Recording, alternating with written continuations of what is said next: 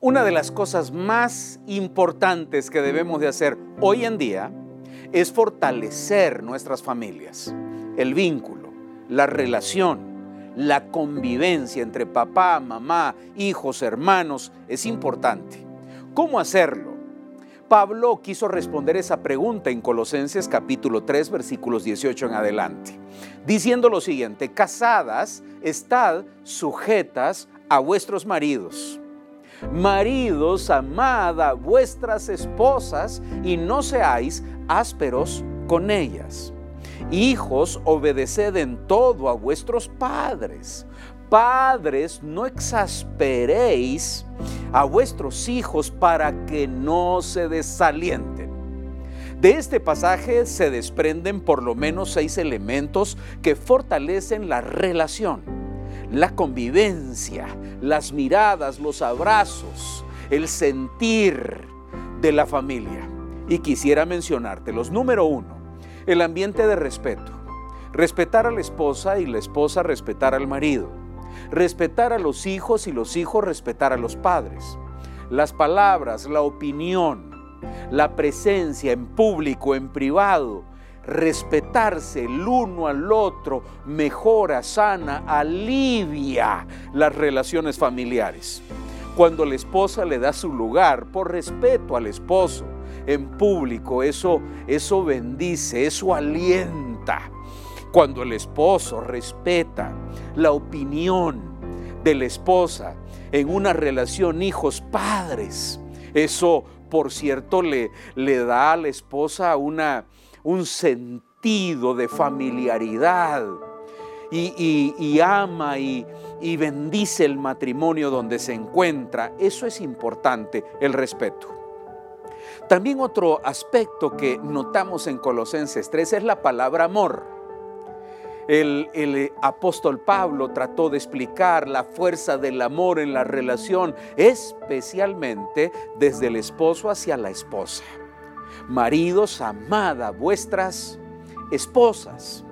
Y esa relación de amor, palabras de amor, abrazos con amor, mirada con amor, abrir la puerta con amor. Es decir, atender a la esposa con amor es un aspecto relevante. El amor es una fuerza notable e importante que gobierna las páginas de la Biblia. La Biblia desde Génesis hasta Apocalipsis menciona el poder del amor como un elemento sustancia fundamento, fundamental en la relación cielo y tierra, en la relación familia, en la relación Dios con nosotros. El amor es importante, pero lo es más en una relación donde estamos viviendo bajo el mismo techo. El amor cubre multitud de defectos, de pecados y de errores de momentos difíciles el amor nos ayuda a superarlos. Las pruebas en familia se sienten más livianas con la fuerza del amor. Hay que aprender a amar. Hay que amar bien, hay que amar con gusto, hay que amar sacrificándose, como dice Primera de Corintios 13. El amor es sacrificado, pero el amor todo lo puede, todo lo soporta, nunca deja de ser el amor. Eso es importante. Una tercera cosa que notas en la relación que debe de haber en familia son los gestos de amabilidad. Si te das cuenta, dice la escritura que los esposos no deben de ser ásperos con las esposas. La palabra áspero significa duro, tosco. Pero a diferencia de la, de la tosquedad o de la dureza está la amabilidad. Los gestos de amabilidad, a diferencia de ser tosco, es lo que enamora a la esposa. Cuando hay amabilidad en las relaciones matrimoniales, cuando hay amabilidad en la familia, cuando somos amables los unos a los otros, mejora la relación muchísimo, mejora mucho. Debemos de ser más amables dentro de casa, no solamente afuera no solamente es fuera de casa decir buenos días o tratar bien a las personas que hasta hay veces ni conocemos. Qué importante es ser amables con nuestra familia, con una sonrisa, con una de verdad actitud de amabilidad en la relación familiar. Otro elemento importante es la obediencia.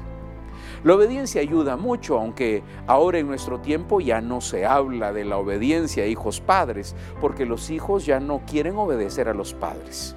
Pero hay una gran ventaja para los hijos el ser obedientes a los padres, porque la obediencia es escuchar, es oír al consejero, la obediencia es darle la razón a alguien que ya vivió, y por eso practicar lo que dijo podría ser de gran ayuda para no cometer errores. La obediencia es útil para el crecimiento y la madurez de las personas. La obediencia es una característica del creyente. Y más en las relaciones en familia. Hay que darle la razón a aquellos que son nuestros consejeros y que tienen más experiencia que nosotros. Pero otro elemento importante, y con esto empiezo a terminar, estos elementos tan importantes en familia es el ánimo. Dice la escritura que en la relación padres e hijos no se debe de desalentar a los hijos. Cuando habla de exasperar, habla de enojarlos. Por eso dice la escritura, padres, no exasperéis a vuestros hijos. No hay que enojarlos, más bien hay que animarlos. Una familia animada y alentada es una familia unida. Todos quieren estar en un hogar debajo de un techo donde hay ánimo y buen sentir en las relaciones. Por eso es importante lo que te digo. Deben de haber elementos que fortalezcan la relación de la familia. Allí concéntrate. Allí pídele al Señor que te ayude. Quiero orar por tu vida, Padre, en el nombre de Jesús. Dale fuerzas a aquel que quiere fortalecer a su familia. En el nombre de Jesús, gracias Señor. Amén y amén. Que Dios te bendiga y guarde a tu familia.